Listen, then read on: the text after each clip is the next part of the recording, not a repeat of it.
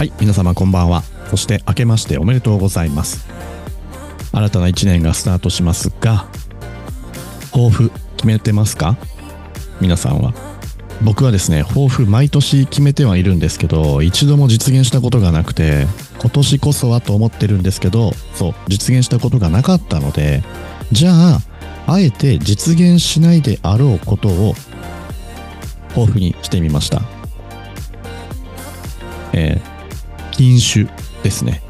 酒を断つことができないっていうことは分かっているので、あえてできないことを抱負にしてみました。どれぐらいなんだろうね、その、一年の抱負みたいなやつで達成できてる人って。なかなか難しい気もするけどな。自分の場合は本当にさっきも言ったけど、一度も達成したことがないです。悲しいながら。あと、意外と忘れちゃうのでね。うん。で、うちの園では書き初めをやるんですけど、子供たちがね。あ、もちろんあの、保育士も職員もします。一人、うちの職員で、あの、書道、教えれるレベルの子がいるので、その子にしてもらうっていう流れです。で、毎年今やってるんだけど、やっぱり子供たちが描くと絵になるよね。もう未満字、異常字、みんな書くんですけど、異常字は字を書けるので、なんか思い思いの言葉を書いてもらったりしますね。未満字はもうなんだろうな、筆を持って書くみたいなところですね。で、綺麗に、あの、軸なんていうのかな軸みたいなものに貼ってくれるんですけど、それを見るとね、なんか、ああ、水墨画みたいなアートだなって感じます。子供たちの表現力はやっぱすごいよな。あ、今その話で13歳からのアート思考っていう本を思い出したんですけどね。あの本、面白かったです。そう。あ、いきなり新年から話が飛ぶね。違う違う、そう、書き初めの話だったね。そう。で、結構ね、絵にもなるし、保護者にも好評なんですよね。まあ、もらって、どこに飾るか問題とかはあるとは思うんですけど、まあ、喜ばれてますね。さあ、今年、そうですね、保育園のまあ、一年のテーマみたいのを決めたいなって考えてます。まだね、保育士さんたち、職員には下ろしてはいないんだけど、今年一年、うちの保育園はこういうことを頑張って進めていきますよ、みたいのですね。まあ、これは保護者にもお伝えしようかなとは考えています。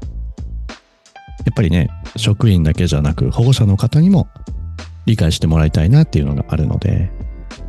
で、職員さんにしか言わないサブテーマみたいのはもう考えてるんですけど、やっぱり保育はチームワークが大事だから、チームワークを大事にするっていうのを重きを考える何かをちょっと設定したいですね。まだね、休みの間なので、いろいろこう、あれもいいかな、これもいいかなって考えてるんですけどね。とにかく、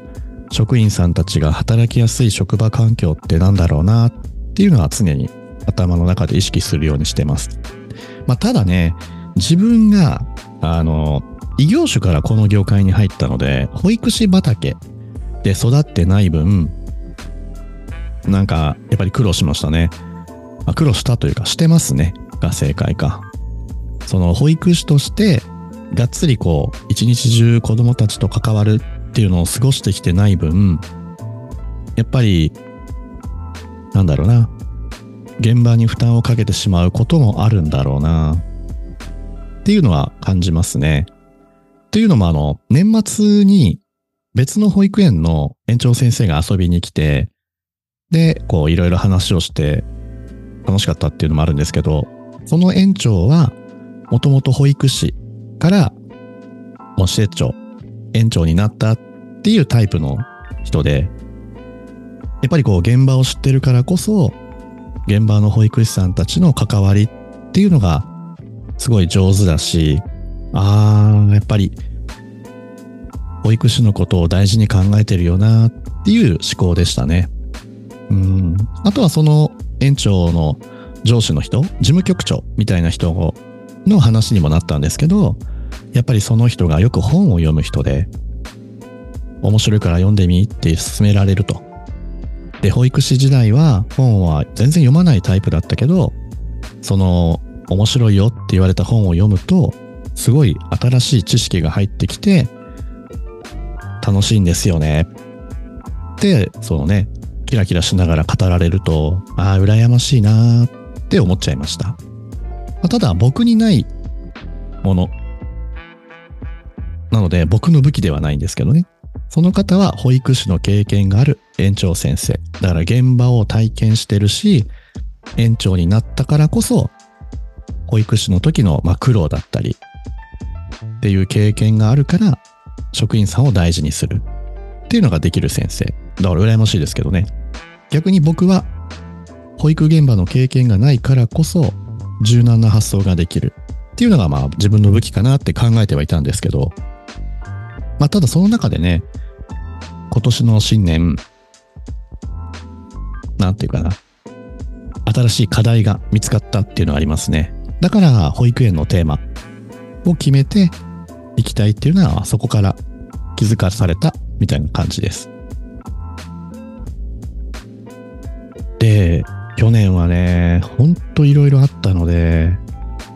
人生でこんなに失敗することあるんかいっていうぐらい失敗をしましたね。まあ失敗の数はね、誰よりも負けてない自信はあるんですけど、なんだろう。ダークサイドに陥るぐらいの失敗だったので、今考えてみると、ターニングポイントだったのかなと思います。とはいえね、そこから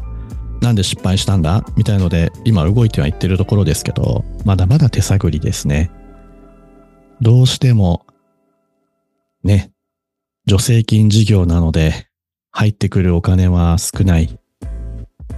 で、どんどん削られる、みたいなところがあるのでね。そう、あのー、ね、岸田政権になって、保育士さんの処遇改善しますよって言って、月6000円あげます、みたいな話だったんだけど、まあ、それがね、一応、なんていうのかな、できたばっかりだったから、お試しでやってみようね、みたいな期間が終わったんですよ。で、終わったら、案の定変な計算式にさせられて、もらえるイコール保育士さんたちに還元できるお金が減ったっていう。で、どうしても減るので、それをね、職員さんに説明しなければならないっていう話ですね。やっぱりこう、あ、6000円じゃない、9000円か。テレビでは9000円、9000円って言ってるから、保育士さんたちも9000円丸々もらえるんだと思ってるんですけど、やっぱりね、税金で持っていかれるので、持っていかれたら残り手取りいくらみたいな話にもなるから、その話を職員さんに給料を配るときにしていくっていう悲しい現状ですね。なので、ちょっとね、こう、変えていきたいとは思うけど、変えられないところもあるので、それは仕組みだったり、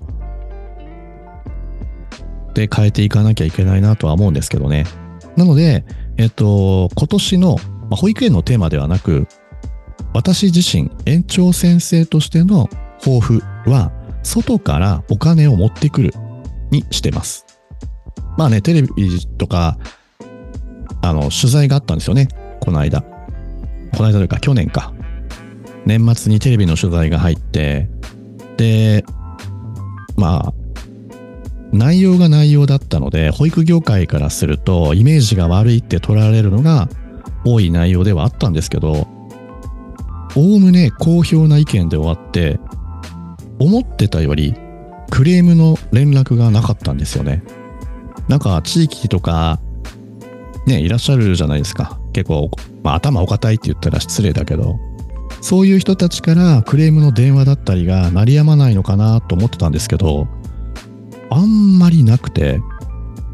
で、テレビのその取材してくれたディレクターの方にも、スタジオ内でもかなり好評でしたよっていう話だったので、あ、ちょっと時代が変わってきたのかなと思いました。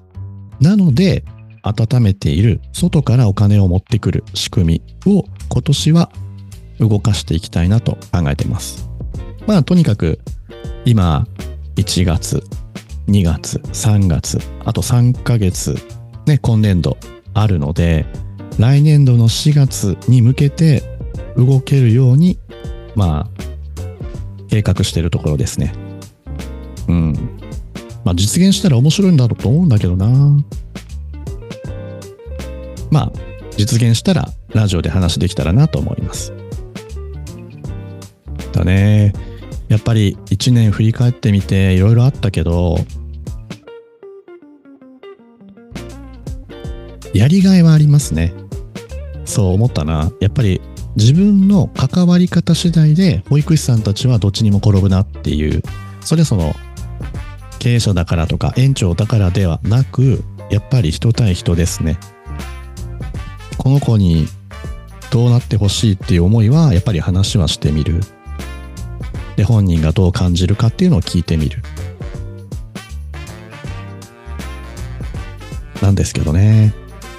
あ、そう、もう一個話しておこうかな。意外と、あ、違うな。この話すると長くなるね。なので次回話しよう。次回の話は、えー、っと、嫌われたくないって思う保育士さんたちが多いのかなっていうエピソードがあったんですけど、実は全く違ってて、その子たちではなく環境、保育園のその環境の影響だなっていう気づきの話を次回にしましょうかね。うん。よし、今日はここまでにします。聞いてくださった皆様ありがとうございます。今年も頑張っていきましょうね。では、おやすみなさい。